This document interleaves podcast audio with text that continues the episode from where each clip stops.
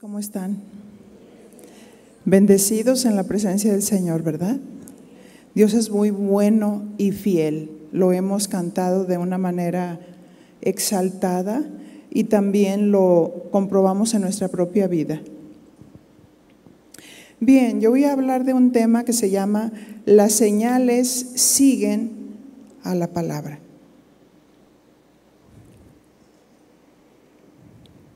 Y voy a tomar una escritura que después de introducirme vamos a leer Marcos 16 del 15 al 20. ¿Qué nos quiere decir el Señor en esta mañana? ¿Qué retos nos quiere lanzar el Señor a cada uno de nosotros como creyentes, hombres y mujeres? Padre, nos ponemos en tus manos en el nombre de Jesús y reconocemos nuestra necesidad de ti, mi Dios. Ayúdanos, fortalécenos, guíanos, inspíranos, ilumínanos. Que podamos, Señor, hablar tu palabra con sabiduría y denuedo. Y también, Señor, Abre nuestros sentidos espirituales para entender lo que tú nos quieres hablar individualmente. Marca nuestros corazones, Padre, en el nombre de Jesús. Amén.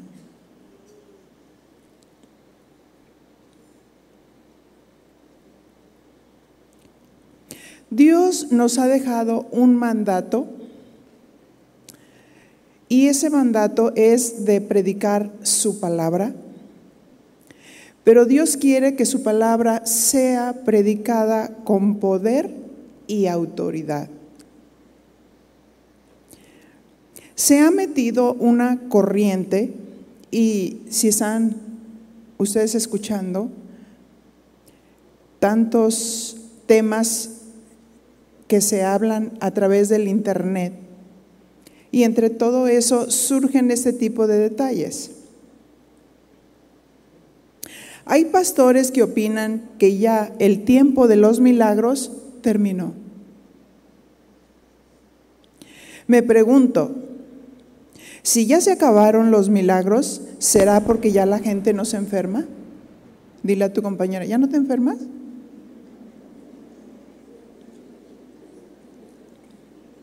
¿O será que ya no hay personas oprimidas por el diablo? ¿Ustedes creen? No. Hay personas oprimidas por espíritus inmundos.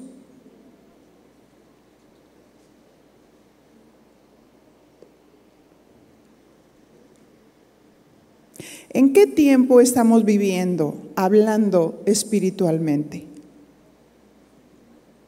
Estamos en el tiempo del ministerio del Espíritu Santo, donde Él nos guía para glorificar al Hijo, a Jesucristo. Juan 16, 14 nos dice, Él me glorificará, está hablando Jesús, porque tomará de lo mío y os lo hará saber. El ministerio del Espíritu Santo es glorificar al Hijo. Él nos guía para darle gloria a Él. Él no pide en sí mismo pleitesía, sino que el ministerio del Espíritu Santo es guiarnos a Jesús, a reconocer a Jesús, a glorificar a Jesús, a exaltar al Señor. En esa unidad de la Trinidad, el Espíritu Santo toma de la esencia de Jesús y la hace saber. ¿Por qué razón? Porque Dios está vivo. Dios está vivo. Dios sigue sanando, Dios sigue liberando, Dios sigue salvando. Él dijo, es necesario que yo me vaya para que venga el consolador. Juan 16, 7. Y dice su palabra, pero yo os digo la verdad, os conviene que yo me vaya porque si no me fuera, el consolador no vendría a vosotros, mas si me fuere, os lo enviaré. Estamos en el tiempo del Espíritu Santo, no estamos solos, tenemos al consolador. ¿Cuántas veces estamos pasando por situaciones difíciles donde necesitamos ser consolados? Y quizás en estos momentos Dios permite que no seamos consolados por otras personas porque o no lo ven o no lo alcanzan a ver, pero Dios sí. Él es nuestro consolador y nos anima con palabras y nos fortalece en el dolor.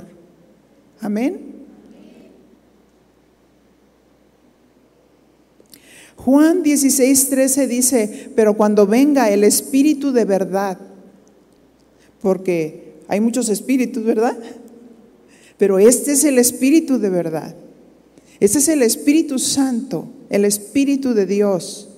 Él os guiará a toda la verdad, porque no hablará por su propia cuenta, sino hablará todo lo que oyere. Diga, el Espíritu Santo habla. Qué lindo, ¿verdad? Qué lindo saber es que Dios está vivo, que Dios está con nosotros, que nos consuela, que nos guía a la verdad, que nos habla cuando le preguntamos, Señor, ¿qué pasa con esta situación que estoy viviendo? Y Él habla. Dice, no hablará por su propia cuenta, sino que hablará todo lo que oyere. Habla de la unidad compuesta de uno, de la unidad de la Trinidad, manifestada en cada tiempo. Dios Padre, Dios Hijo y Dios Espíritu Santo.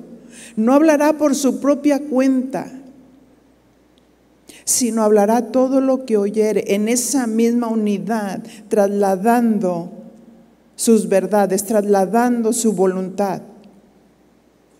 Y nos hará saber las cosas que habrán de venir.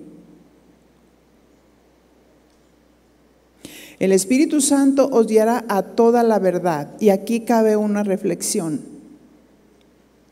Él guía, Él habla, Él convence, él enseña. Esa es la función del Espíritu Santo. Enseñar, convencer. Hablará todo lo que oyere y os hará saber las cosas que habrán de venir. Por eso nos guiará a toda verdad. Él oye y habla. Habla de la voluntad. ¿Queremos ser guiados por el Espíritu de Dios?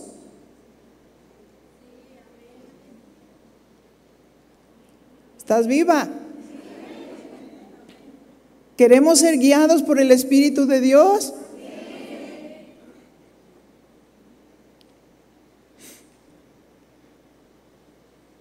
Dios habla. Debemos preguntar por su voluntad.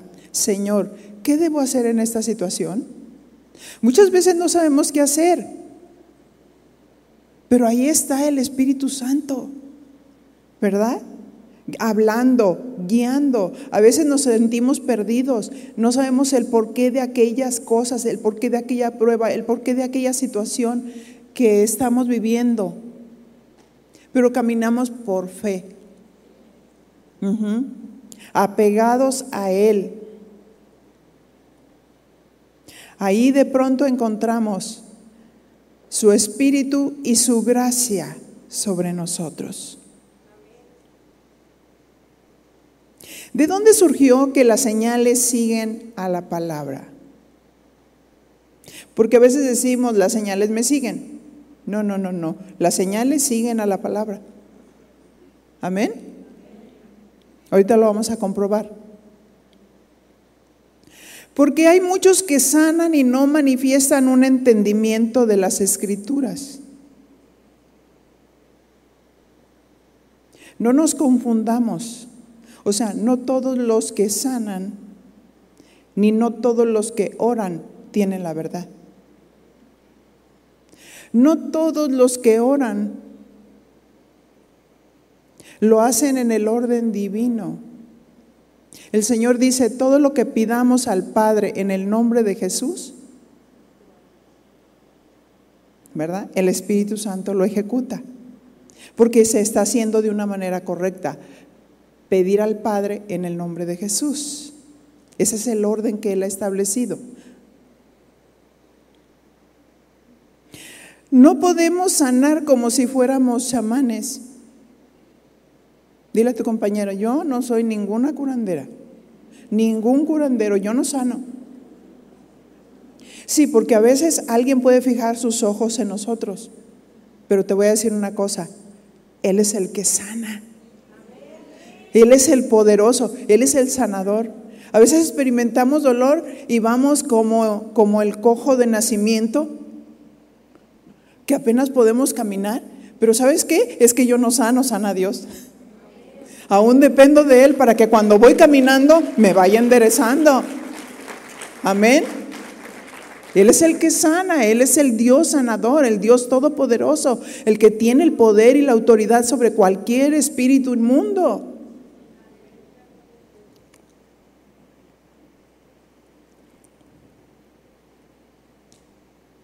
Recuerdo en alguna ocasión íbamos comenzando la congregación hace muchos años y en una ocasión una señora pasó al altar para orar por la demás gente, porque hacemos a veces un llamado para que la gente también nos apoye a orar. Y me dijeron que lo observara. Ella ponía las manos e iba recorriendo todo el cuerpo y, y decía, ay, se le fue para acá, se le fue para allá, se lo trae por acá. Y, y parecía como que estaba haciendo una limpia.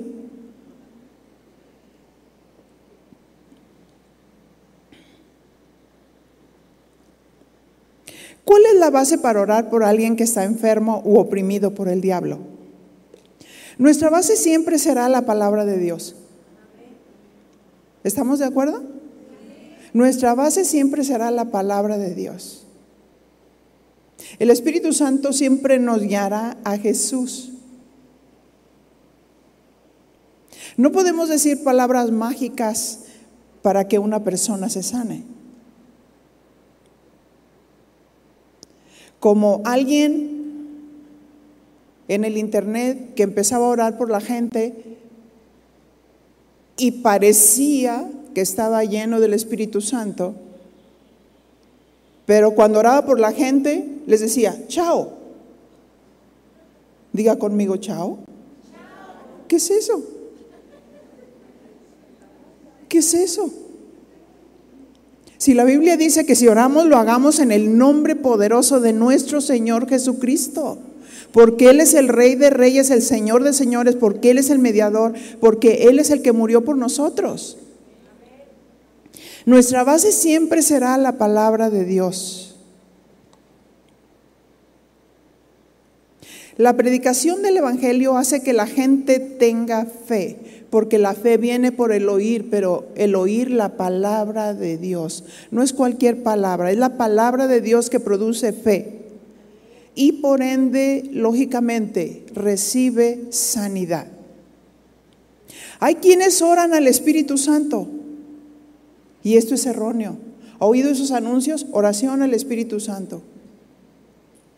Precisamente Dios entendiendo todas las cosas en todos los tiempos, puso un modelo de oración y de cómo pedir. Pedir al Padre en el nombre de Jesús, el Espíritu Santo es el que ejecuta, pero no oramos directamente al Espíritu Santo. El ministerio, como dijimos, del Espíritu Santo es dar conocer a Jesús, glorificar a Jesús. Él da testimonio de Jesús, de la verdad. Él no pide gloria, como dijimos, para sí mismo. Él convence de pecado al ser humano. Cuando nosotros estamos sentados y estamos escuchando la palabra de Dios, el Espíritu Santo se está moviendo para convencer. Y cuando estamos ahí y nuestra carne se levanta y nuestra carne es confrontada por alguna verdad, el Espíritu Santo nos convence. y nos dice, te estoy hablando, soy yo. Soy yo que te estoy hablando. ¿Por qué te justificas? ¿Por qué tu actitud es altanera? Soy yo quien te estoy hablando.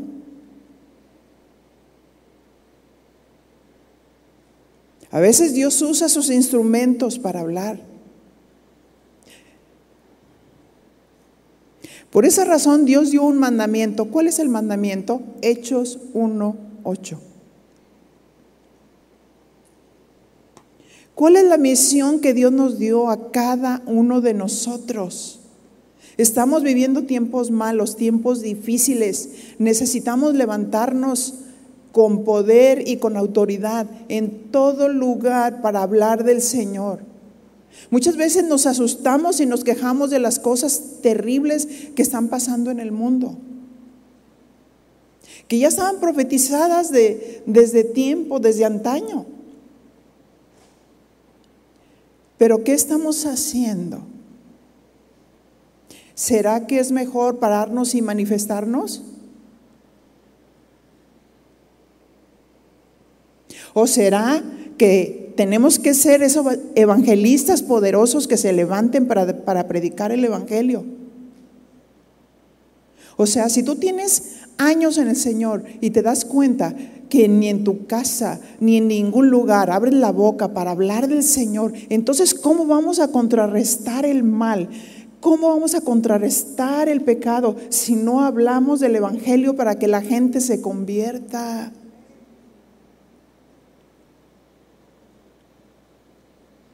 Necesitamos actuar.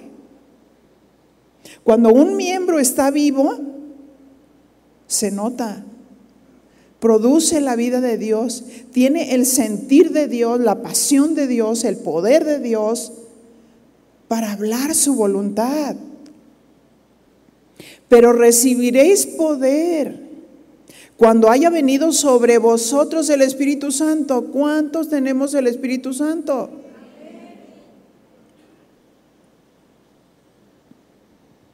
Y me seréis testigos en Jerusalén, en toda Judea, en Samaria y hasta lo último de la tierra. Ajá, hasta lo último de la tierra. Ser testigos de Él. Marcos 16, 15. Y les dijo, id por todo el mundo y predicad el Evangelio a toda criatura. Así es que, ¿cuál fue el mandato? Ir por todo el mundo. ¿Dónde vamos a iniciar? En la casa, hay que ser testigos en la casa, no solamente hablando la, la, palabra verbalmente y nuestros hechos dicen todo lo contrario. Aunque la palabra sea poderosa, nosotros podemos habilitar esa palabra porque nuestro testimonio no tiene la vida de Dios. Se necesita pagar un precio un precio para estar con Dios, un precio para estar en su presencia. Cuando salimos, salimos llenos, llenos del Espíritu Santo, sensibles para alcanzar a ver lo que Dios quiere hacer en las personas, aún en la vecina, en, a donde quiera que tú vayas, Dios te va a abrir los ojos.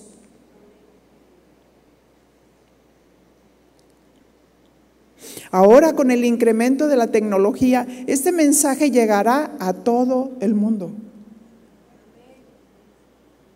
Y estamos cumpliendo parte de la comisión. Todas las personas que están conectadas escucharán ese mensaje. Ir por todo el mundo y predicar el Evangelio a toda criatura. ¿Qué significa Evangelio? Evangelio significa mensaje y buenas noticias. ¿A cuántos nos gustan las buenas noticias? ¿Verdad? Todos queremos recibir las buenas noticias. A veces alguien viene y nos dice, tengo una buena y una mala.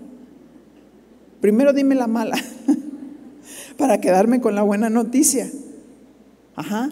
La mala es que el hombre estaba perdido sin Dios y no tenía esperanza. La buena es que Jesús vino. Vino para morir por nosotros, para perdonarnos todos nuestros pecados, para quitarle todo derecho al enemigo sobre nuestras almas.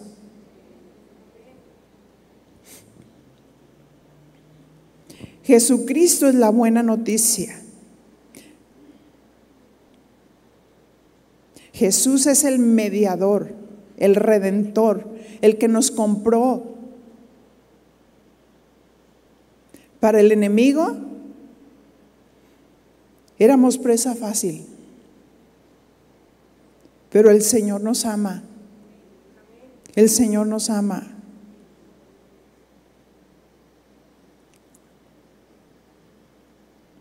Él vino a amistarnos con Dios Padre, siendo el medio a través de su muerte.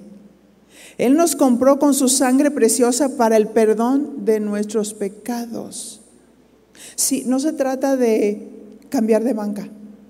Ah, ya dejé de ir en aquel lugar y ya vengo. ¿Por qué? Porque se siente bonito. Porque yo veo que levanta las manos. No, es necesario nacer de nuevo. Es necesario reconocer que somos pecadores. No hay justo ni aún uno. Todos pecamos y estábamos destituidos de la presencia de Dios. Estábamos enemistados con Dios. Por eso dice, no es que yo soy hijo de Dios, no, eres criatura de Dios. Los hijos de Dios son aquellos que han reconocido sus pecados y se han dejado limpiar por el Señor. Se han arrepentido. Es tremendo escuchar lo que la gente piensa. Ayer fui a la estética y estaba escuchando a la persona que le estaba arreglando los pies a otra mujer y la otra mujer estaba, me eché toda la plática porque estaban aquí. Y estaban hablando y se identificaban también. Oye, ¿y tú cómo estás? No, no, no, dice, pues yo, mira, yo como mujer, este, he tenido muchas desilusiones. Y la otra dijo, Oye, pues ¿cómo nos identificamos, verdad? Dice, fíjate, yo ya no estoy con mis papás en mi casa, yo ya estoy en mi departamento. Dice, así es que, pues me enrolé con una persona y me junté con él. Pero me acababa yo de comunicar con él y al salir me di cuenta, es un doctor, dice, al salir me di cuenta que iba con otra mujer en su camioneta. Y dice, ¿y cómo ves? Pues ya fui con el, psicólogo, ya como que me estabilizó algo en la cabeza y, y, pues me estoy dando otra oportunidad. Ahora pues empecé otra relación con un muchacho que conocí por el internet y dice que ya hay que juntarnos. La gente ya no le llama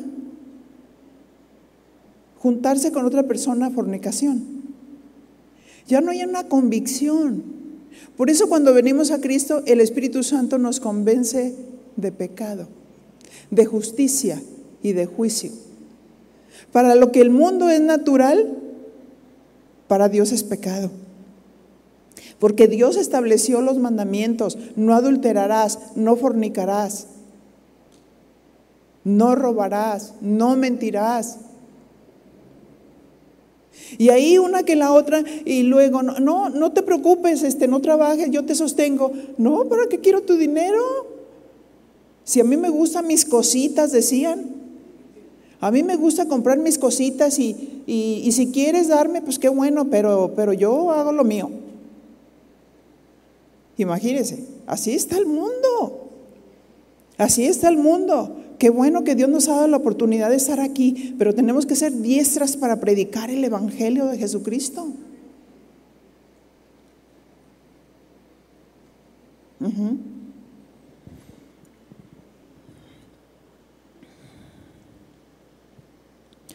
Colosenses 2.13 dice, y a vosotros estando muertos en pecados, y en la incircuncisión de vuestra carne, os dio vida juntamente con Él, perdonándonos todos los pecados. ¿Cuántos?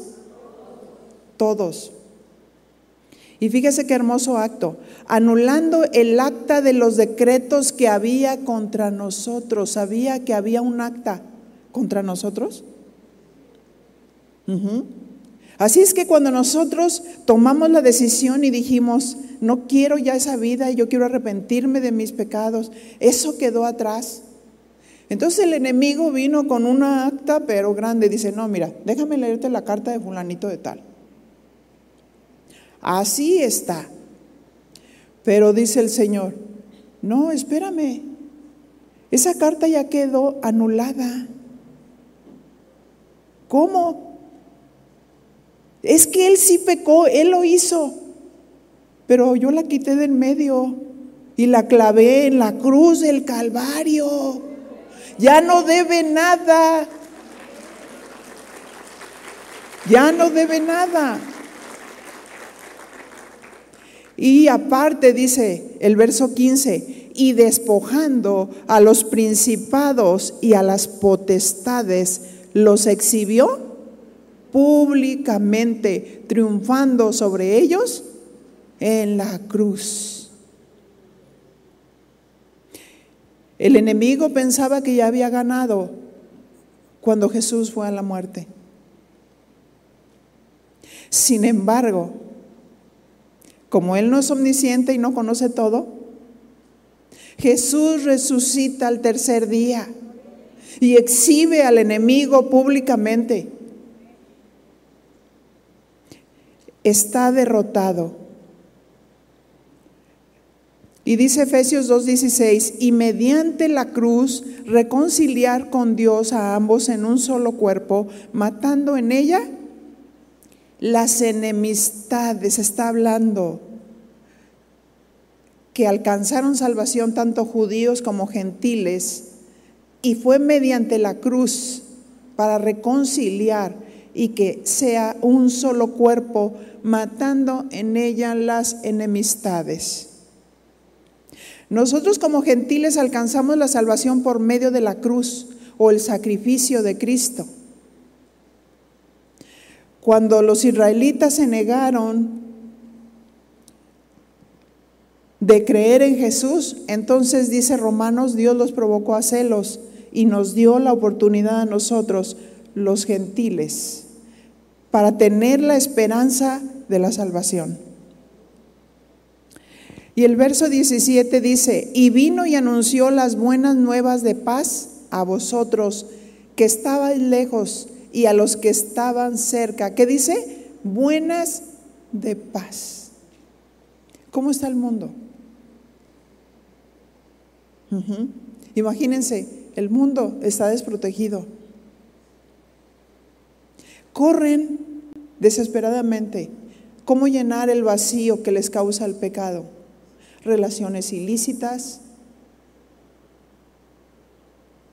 tomar hasta aturdirse, drogas, pero otros están oprimidos, otros están enfermos, otros no saben cómo solucionar sus problemas, otros no saben cómo dominar su carne y los matrimonios se están destruyendo y las familias se están destruyendo. Y nosotros somos los embajadores de Dios. Muy débil. Nosotros somos los embajadores de Dios.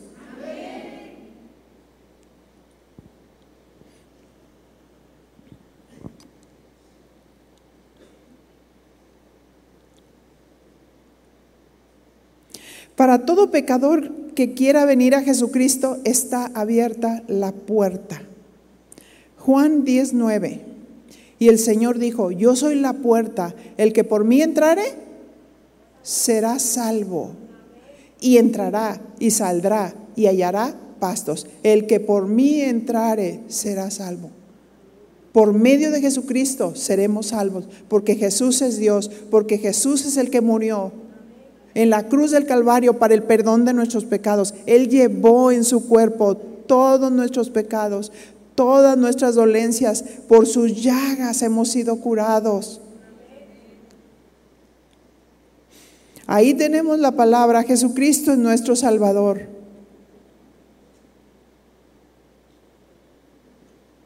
Efesios 2.18 porque por medio de Él los unos y los otros tenemos entrada por un mismo espíritu al Padre, por medio de Jesucristo.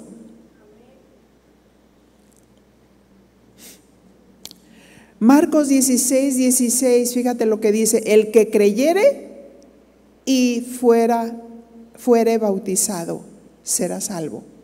El que creyere. Por eso es tan importante predicar el Evangelio, porque la palabra de Dios produce fe para salvación. El que creyere y fuere bautizado. No, no, no, espérame, espérame. ¿Cómo? ¿Bautizado? Pues si a mí me bautizaron cuando era chiquita. Ah, sí, pero ni me acuerdo. Porque para bautizarme necesito creer y haberme arrepentido de mis pecados.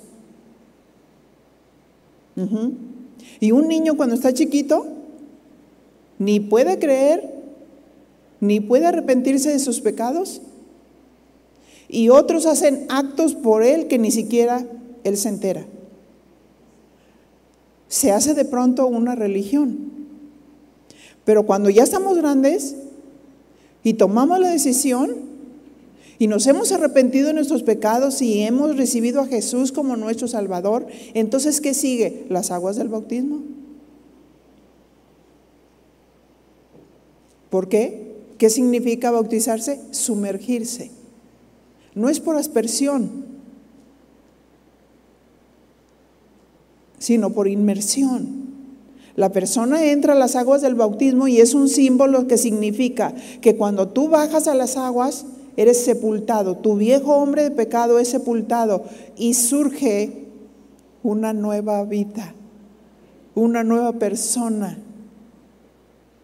Ajá.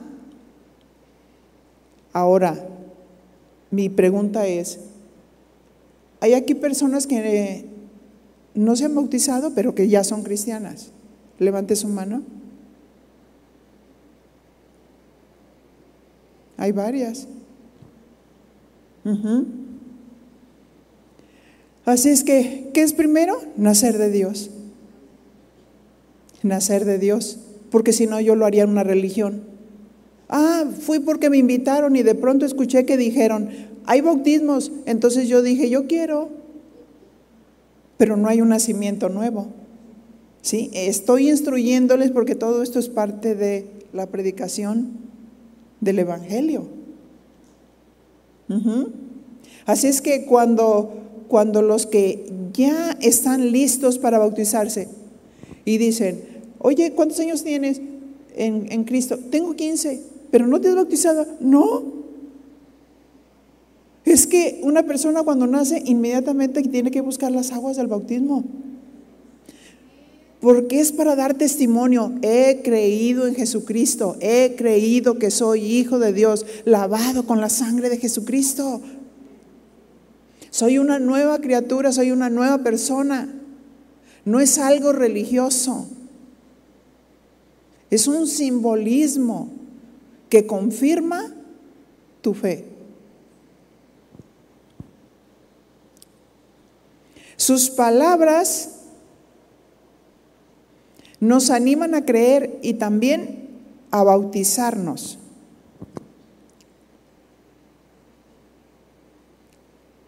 Marcos 16, 17 dice, y estas señales seguirán a los que creen. En mi nombre echarán fuera demonios. ¿Cuántos creen? En mi nombre echarán fuera demonios. Hablarán nuevas lenguas. Primero es la predicación del Evangelio. Las señales le seguirán a los que creen. En el nombre de Jesús echarán fuera demonios. Quizás en tu casa pueda haber una persona oprimida o poseída por espíritus inmundos. Una persona que es nacida de Dios y que está sellada con el Espíritu Santo no puede ser poseída por espíritus inmundos. Para que no digas, ay, me hicieron brujería. No, no. Lo que puede ser es que te opriman y la opresión viene de afuera. La posesión es interna. Porque lo estás creyendo. Pero si Dios está con nosotros, ¿quién contra nosotros? Ay, que de pronto vinieron y me echaron una gallina muerta. Ah, pues agarro la gallina muerta y la tiro a la basura. Dile a tu compañera, Dios me está liberando de superstición. Ajá. Nada de que, ay, ay, me va a pasar. No, el enemigo no tiene autoridad, ni parte, ni suerte con nosotros. Tenemos a Cristo, estamos sellados con el Espíritu Santo.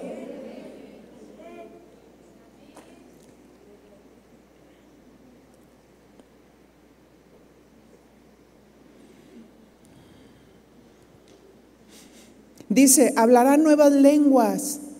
Cuando vino el Pentecostés, todos los que estaban reunidos orando, descendió el Espíritu Santo con poder, de tal manera que oían hablar a todos en sus lenguas originales. Fue una manifestación del Espíritu de Dios en ese momento.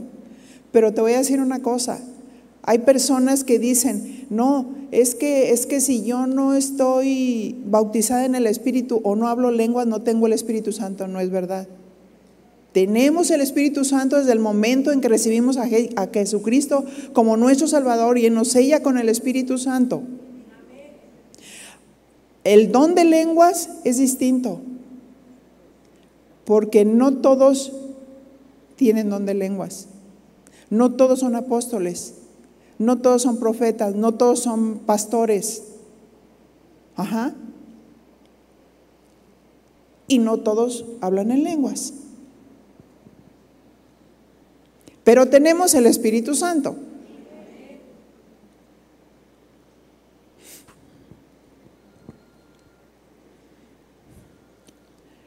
Mateo 16, 18 dice, tomarán en las manos serpientes y si bebieren cosa mortífera no les hará daño.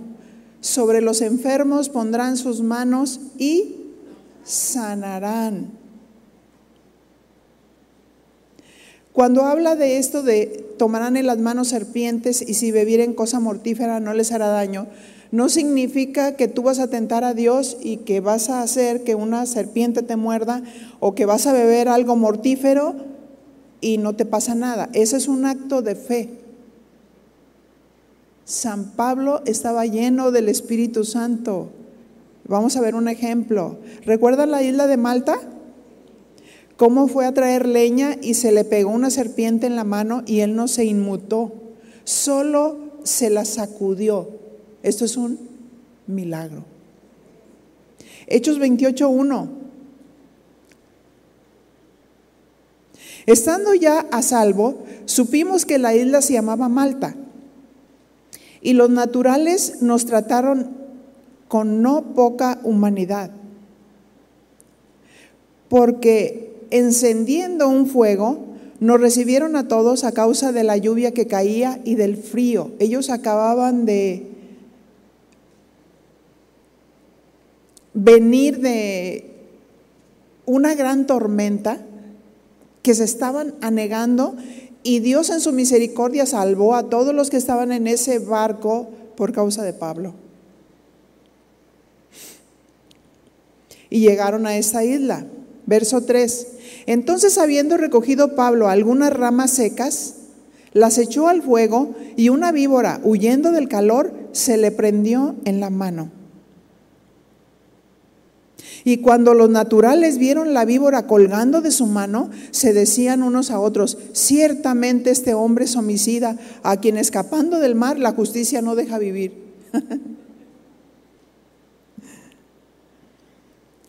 Verso 5, pero él sacudiéndose la víbora en el fuego, ningún daño padeció y ellos estaban esperando que él se hinchase o cayese muerto de repente, mas habiendo esperado mucho y viendo que ningún mal le venía, cambiaron de parecer y dijeron que era un dios.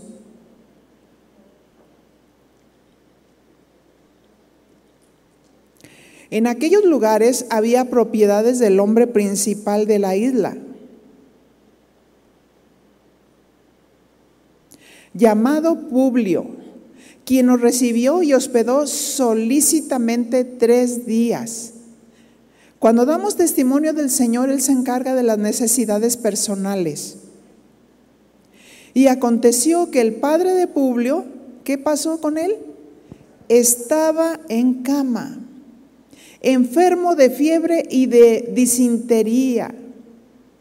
Y entró Pablo a verle y después de haber orado le impuso las manos y ¿qué pasó? Y le sanó.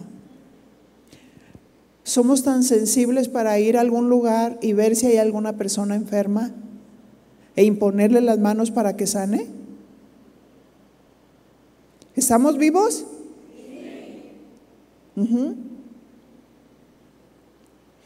No caigamos en una actitud de pasividad,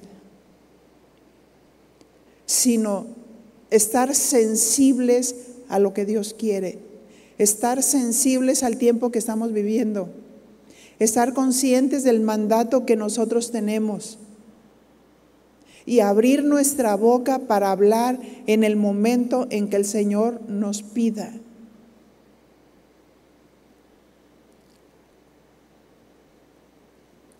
Dios quiere que demos testimonio de Él en cualquier lugar que nos encontremos.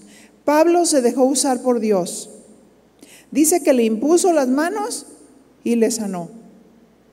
A veces somos indiferentes ante el dolor humano.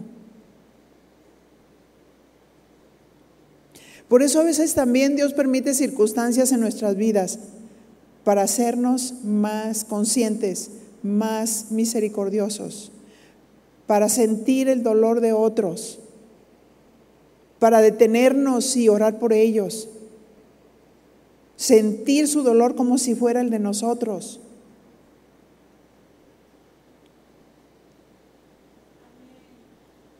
El Señor Jesús quiere tocar a la gente. Debemos estar sensibles a los demás. Pablo lo estaba, lo invitaron a quedarse tres días y él estuvo dispuesto para dar testimonio de Jesús y sanar a los enfermos. ¿Estaremos dispuestos? Y hecho esto, dice el verso 9, también los otros que en la isla tenían enfermedades, venían y eran sanados. No dijo Pablo, oye, no, acabo de sufrir un naufragio, estoy cansado, tengo frío, me duele esto, me duele aquello. ¿Y tú todavía quieres que ore por ti? Y aparte ve todos los que me trajeron ya. La fe obra por el amor. La fe obra por el amor. Cuando tenemos el amor de Dios, cuando tenemos la compasión de Dios, en ese tiempo de Jesús, las señales y los milagros eran usados como un medio para la predicación del Evangelio también, porque llegaban, daban testimonio, imponían las manos sobre los enfermos y ellos sanaban. Cuando Pedro se levanta también y predica, se convirtieron tres mil personas. Qué tremendo, ¿no? Tres mil personas. Y algunos dicen, ay, no, no, espérame, a mí no me gustan las iglesias grandes, porque nadie me ve, Ah, pues tú ya dijiste, nadie me ve, nadie te va a ver. ¿Sí? Si Dios le plació convertir a tres mil personas, ¿quiénes somos nosotros para decir que me gusta y que no me gusta? ¿Verdad? Venimos a ver al Señor y ser cálidos con los que están cerca. No ser indiferentes con los que están cerca. A lo mejor alguien que está cerca viene sufriendo dolor. Y tú dices, no te preocupes, voy a estarás en mis oraciones. Y aquella persona se estará retorciendo de dolor. No, ¿cuál estarás en mis oraciones? En ese momento ponle las manos. Déjame orar por ti. Así es que todos los que tenían enfermedades venían y eran sanados. Cuando alguien viene a Jesús, Él no lo desecha. Verso 10, los cuales también nos honraron con muchas atenciones y cuando zarpamos nos cargaron de las cosas necesarias. Ve qué bueno es Dios. Y Dios ya nos dio esta gran comisión a nosotros. Y dice Marcos 16, 19.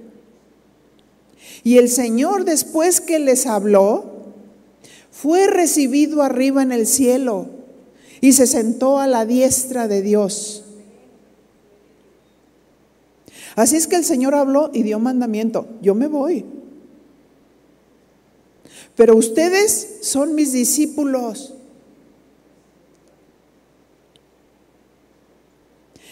Él se fue confiado que sus discípulos harían la gran comisión. Y cuando la iglesia está viva, predica. Cuando la iglesia está viva, tiene ojos para ver. Cuando la iglesia de Jesucristo está viva, es sensible. ¿Cuántos discípulos del Señor hay aquí en esta mañana?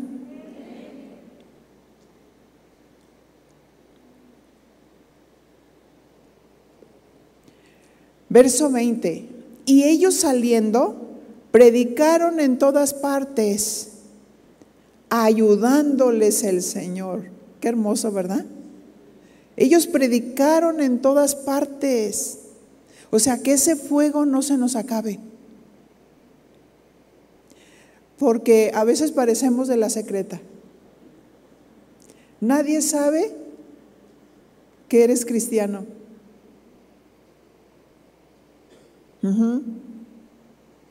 Y fíjense lo que dice.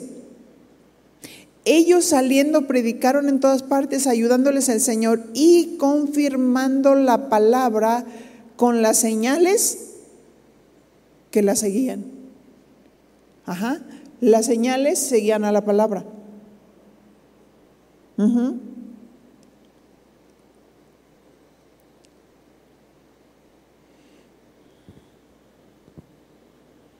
Yo quiero la sanidad divina. No quiero santería. Donde van y hay una mezcla de ídolos y hay unos rezos que parecen que son a Dios, pero mientras que están pasando un huevo en el cuerpo de la persona y usan el nombre de Dios, pero no es conforme al pensamiento humano. La sanidad es conforme al pensamiento de Dios, al modelo de Dios. Fíjense lo que dice Deuteronomio 18:9. Cuando entres a la tierra que Jehová tu Dios te da, no aprenderás a hacer según las abominaciones de aquellas naciones No se ha hallado en ti quien haga pasar a su hijo o a su hija por el fuego, porque antes lo sacrificaban. Ni quien practique adivinación, ni agorero, ni sortílego, ni hechicero. Ah, no, es que sabes qué, ya me andaban volando a mi viejo, así es que me fui para que me hicieran la brujería y amarrar al otro.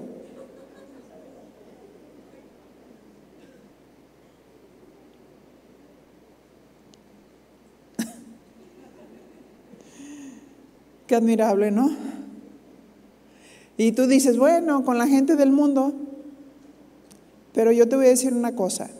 Yo nada más voy a decir lo que Dios me dijo anoche que estaba haciendo esto, que hay, me dijo el Señor, van a ir algunas personas que practican satanismo. Eso fue lo que Dios me dijo.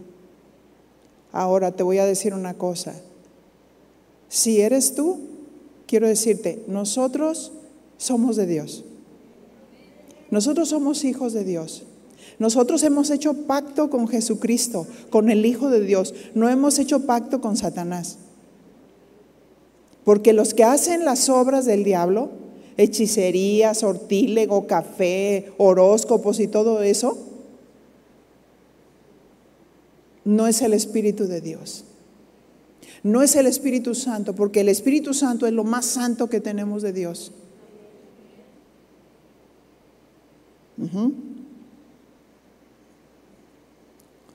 Por eso dice, ni encantador, ni adivino. Ay, es que voy a ir para que me digan qué está pasando.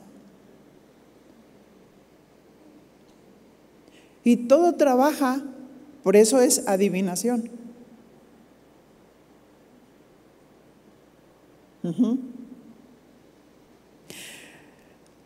Porque es abominación para con Jehová cualquiera que hace estas cosas, y por estas abominaciones Jehová tu Dios echa estas naciones de delante de ti.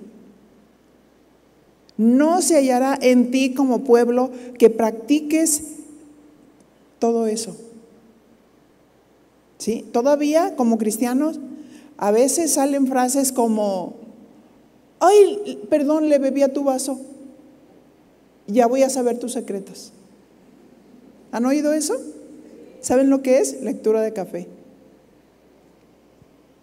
Tenemos que pensar muy bien lo que estamos diciendo y deshacernos de palabras que no tienen que ver nada con el reino de Dios, sino con el reino de las tinieblas.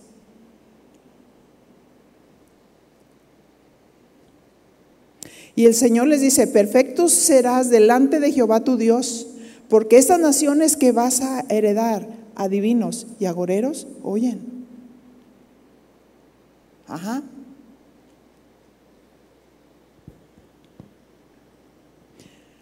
¿Cuántos aceptan el mandato de Dios? De ir y predicar el Evangelio. ¿Saben que el mandato lo dio Dios? El mandato lo dio Dios. Que el amor de Dios esté en nosotros, que de verdad seamos los embajadores que Dios espera de nosotros.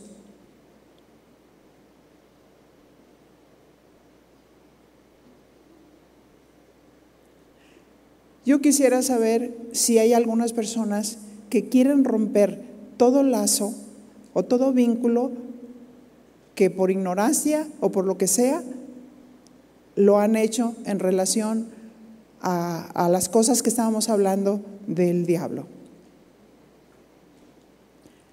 ¿Me levantas la mano para saber? Por favor, pasen aquí, ¿sí? Yo te voy a decir una cosa, porque cuando nosotros vamos y consultamos cierto tipo de cosas, el enemigo sí te puede oprimir. No te va a posesionar, te va a oprimir. Y luego ves que las cosas les empiezan a pasar al esposo. Al ratito ya está todo tonto. Porque nos hemos metido en terrenos que no corresponden.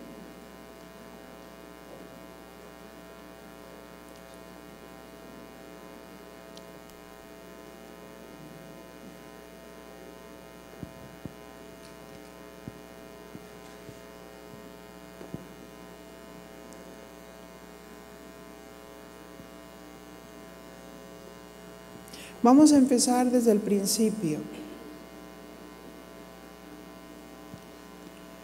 Si tú no tienes a Cristo en tu corazón, no han nacido ustedes de Dios, ¿verdad? ¿Ya nacieron de Dios? ¿Tienen a Cristo en el corazón? ¿Se han arrepentido de sus pecados? ¿Hace cuánto? ¿Dos meses? ¿Cinco años?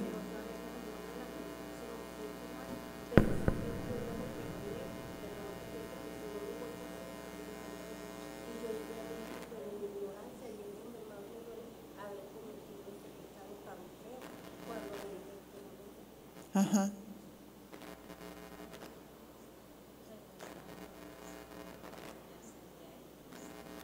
Tú ya sabías que lo hiciste. Ok. ¿Cómo?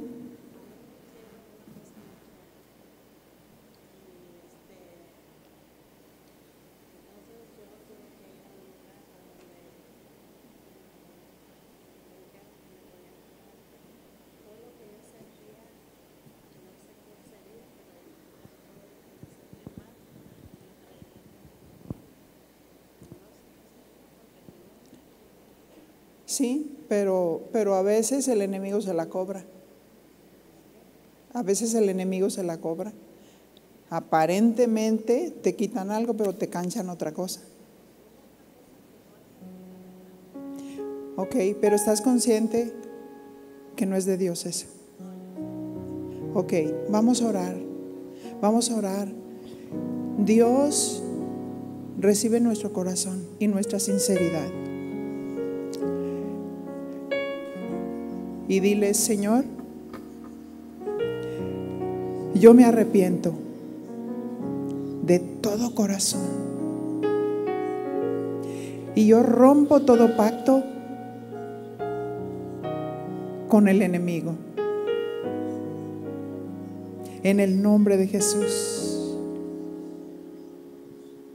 En el nombre de Jesús. Y te pido, mi Señor, que me perdones. Perdóname, Señor, porque desobedecí. Pero te prometo, Señor, que me aparto. Te prometo, Señor, que me voy a santificar a nivel de mi cuerpo, de mi alma, de mi espíritu, en el nombre de Jesús, en el poder del Espíritu Santo. Y yo recibo ese perdón. Sé que en ese momento que Dios me perdona, me lava con su sangre preciosa y lo olvida, y lo olvida completamente. Sí, mi Señor. En este momento, en el nombre de Jesús, en el nombre de Jesús, oramos que toda opresión se vaya en el poder del Espíritu Santo. No tiene parte ni suerte ni autoridad en estas vidas en el nombre de Jesús, en el poder del Espíritu Santo. Oh, mi Señor, ellos no son consagrados para el enemigo, ellos son consagrados para ti. Porque tú eres un Dios santo, eres un Dios poderoso. Eres un Dios bueno, eres un Dios misericordioso. Eres un Dios protector. Y nada tocará su morada dice el Señor, si vienes y te arrepientes de verdad y de todo corazón, caerán a tu lado mil y diez mil a tu diestra, mas a ti no llegarán. Porque el que habita al abrigo del Altísimo morará bajo la sombra del Omnipotente. Diremos al Señor, esperanza mía y castillo mío, mi Dios, en quien confiaré. Él me librará del, lazo del cazador, de la peste destructora. Con sus plumas me cubrirá y debajo de sus alas estaré seguro. Escudo y adarga es su verdad y no temeré al terror nocturno ni a saeta que huele de día, ni a pestilencia que ande en oscuridad, ni a mortandad que en medio del día destruya, porque caerán a mi lado mil y diez mil a mi diestra, mas a mí no llegarán. En el nombre de Jesús. Ponte tu manita en el pecho y di, yo soy de Dios. Yo soy de Dios. Recibo la paz que el Señor ganó para mí. Esa paz que el mundo no puede dar, esa paz que guarda la mente y el corazón. Y mi Señor, yo me comprometo a seguir tus caminos, a obedecerte, porque yo soy tu hija. Y úsame, Señor, úsame, úsame como un instrumento de paz y de amor para otros. Úsame para decir tus verdades y aquellas cosas que no son, para que no las hagan. Yo seré tu evangelista. Seré usado por ti. Lleno del Espíritu Santo, meditaré en tus mandamientos, meditaré en tu palabra. Y tú, mi, mi Señor, me la revelarás. Y me, y me llenarás de tu Espíritu Santo. Gracias Señor, gracias Señor. Gracias Señor. Demos un aplauso al Señor. Bendito por siempre